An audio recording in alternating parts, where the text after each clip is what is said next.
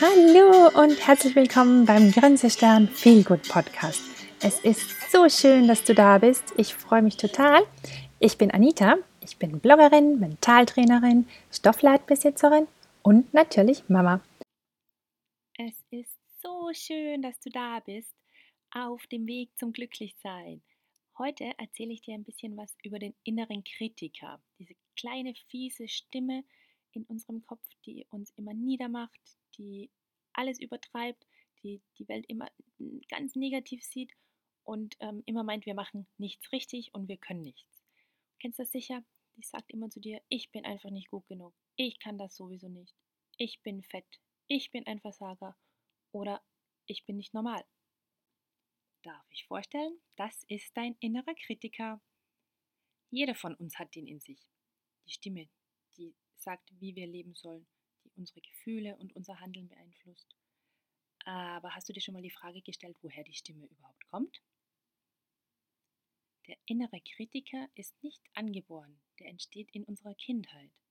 Es kommt darauf an, wie unsere Eltern und unsere Bezugspersonen, zum Beispiel Lehrer, Erzieher, Freunde, mit uns sprechen. Und vielleicht ist ein Kritiker auch so, der klingt oftmals nach einem Elternteil, äh, wie zum Beispiel, pass auf, das schaffst du nicht. Kennst du vielleicht. Und irgendwann wenn, wandelt unser Gehirn das Pass auf, das schaffst du nicht, in ein Ich kann das nicht schaffen um. Er ändert das Du in das Ich. Und das ist so fatal, weil sobald wir Ich kann das nicht sagen, glauben wir das. Und es wird zu unserer Wahrheit. Und unsere Wahrheit hinterfragen wir nicht. Am Anfang von unserem Leben waren wir vor allem von der Liebe unserer Eltern abhängig. Also glaubten wir alles, was sie uns sagten, und das wurde damit zu unserer einzigen Wahrheit, die es gibt. Wir passten unsere Verhalten und unsere Reaktionen auf die Wünsche und Gebote und Regeln unserer Eltern an und ähm, versuchten mit dem braven Verhalten deren Zuwendung und Liebe zu bekommen. Und über die Jahre verinnerlichten wir diese kritischen Gedanken und somit minderten wir unser Selbstwertgefühl enorm. Dadurch glauben wir auch alles, was unser innerer Kritiker sagt sollten wir auch anders. Wir machen das schon das ganze Leben lang. Wir hören ihn schon unser ganzes Leben lang. Und wir versuchen auf Hochtouren keine Fehler zu machen. Wir bauen eine richtige Fassade auf und lassen oft unsere Gefühle im Verborgenen. Damit unterdrücken wir uns selbst und fühlen uns immer schlecht, nicht liebenswert und minderwertig. Aber so gemein und schlimm, wie das hier vielleicht alles klingt, ist der innere Kritiker nun auch nicht. Denn eigentlich will er nur unser Bestes. Er will uns beschützen. Er will dafür sorgen, dass wir überleben. Und bisher hat es ja funktioniert, weil wir leben noch. Also versucht er uns immer da zu behalten, wo wir gerade sind. Nichts Neues zu wagen. Er hält uns quasi in unserer Komfortzone. Und solange wir hier drinnen bleiben, passiert uns nichts. Weil wir leben ja noch. Und dieser Überlebensinstinkt ist auch gut er schützt uns und wir brauchen den auch immer, vor allem als Kind. Doch jetzt im Erwachsenenleben angekommen, ist er uns eher im Weg. Er hält uns zurück zu wachsen, Erfolg zu haben und vor allem auch ein glückliches Leben zu führen. Denn wenn du immer die Stimme im Kopf hast, die dir sagt, du darfst nicht rausgehen, du darfst das nicht versuchen, du darfst nichts Neues wagen, du kannst das nicht, du schaffst das nicht, du bist nicht gut genug und du das glaubst, dann wirst du nicht weiterkommen, dann wirst du nicht glücklich sein weil du immer noch daran festhältst, was du nicht alles nicht kannst. Dabei gibt es so viele Sachen, die du kannst. Du musst nur den ersten Schritt wagen und dich raustrauen aus dieser Komfortzone. Leichter gesagt als getan, ich weiß, aber es gibt einige Tools, die dir helfen können, den inneren Kritiker liebevoll anzunehmen. Denn du musst raus aus deiner Komfortzone. Und zwar, mein liebstes Tool ist, ich nehme mir den inneren Beobachter zu Hilfe. Ich prüfe meine negativen Gedanken.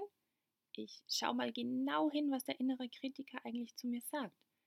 Und am besten, du schreibst dir das auch auf. Ich habe schon eine Podcast-Folge aufgenommen mit dem Bodyscan. Der hilft dir auch dabei, den inneren Beobachter zu schulen. Damit wirst du dann besser, kannst dich innerlich besser betrachten. Und setz dich mal hin, vielleicht machst du den Bodyscan als Einführung und dann setz dich hin und hör mal genau zu, was denn der innere Kritiker so zu dir sagt. schreib dir das auf und dann lies es dir in Ruhe durch. Und jetzt das Wichtigste, spricht dein innerer Kritiker die Wahrheit? Gibt es einen Beweis dafür, dass es wahr ist, was er sagt? Und was spricht dagegen? Warum stimmt es nicht, was er sagt? Schau dir das mal genau an. Auch allein dadurch wirst du schon entdecken, dass die meisten Dinge, die er zu dir sagt, nicht der Wahrheit entsprechen, beziehungsweise erst einmal geprüft werden müssen. Du kannst dir den, ähm, die Dinge, die der innere Kritiker sagt, auch einfach mal aus einer anderen Perspektive ansehen. Das ändert auch schon ganz, ganz viel. Ein anderes tolles Tool, was ich auch immer wieder mache, wenn er ganz hartnäckig ist und sagt, oh, du kannst das sowieso nicht und so, ähm, ich spreche mit ihm. Ich spreche mit meinem inneren Kritiker. Wenn er zum Beispiel sagt, das schaffst du nicht, bleib besser zu Hause, dann sage ich, oh, danke, dass du dich um mich kümmerst, das ist schön. Aber ich versuche es heute einfach mal. Und wenn es mir nicht gefällt oder es nicht klappen sollte, dann bleibe ich morgen wieder hier. Wir können dann nochmal darüber sprechen. So einfach kannst du deinen inneren Kritiker austricksen. Du wirst sehen, wenn du positive Erfahrungen sammelst, dann wird der innere Kritiker immer leiser.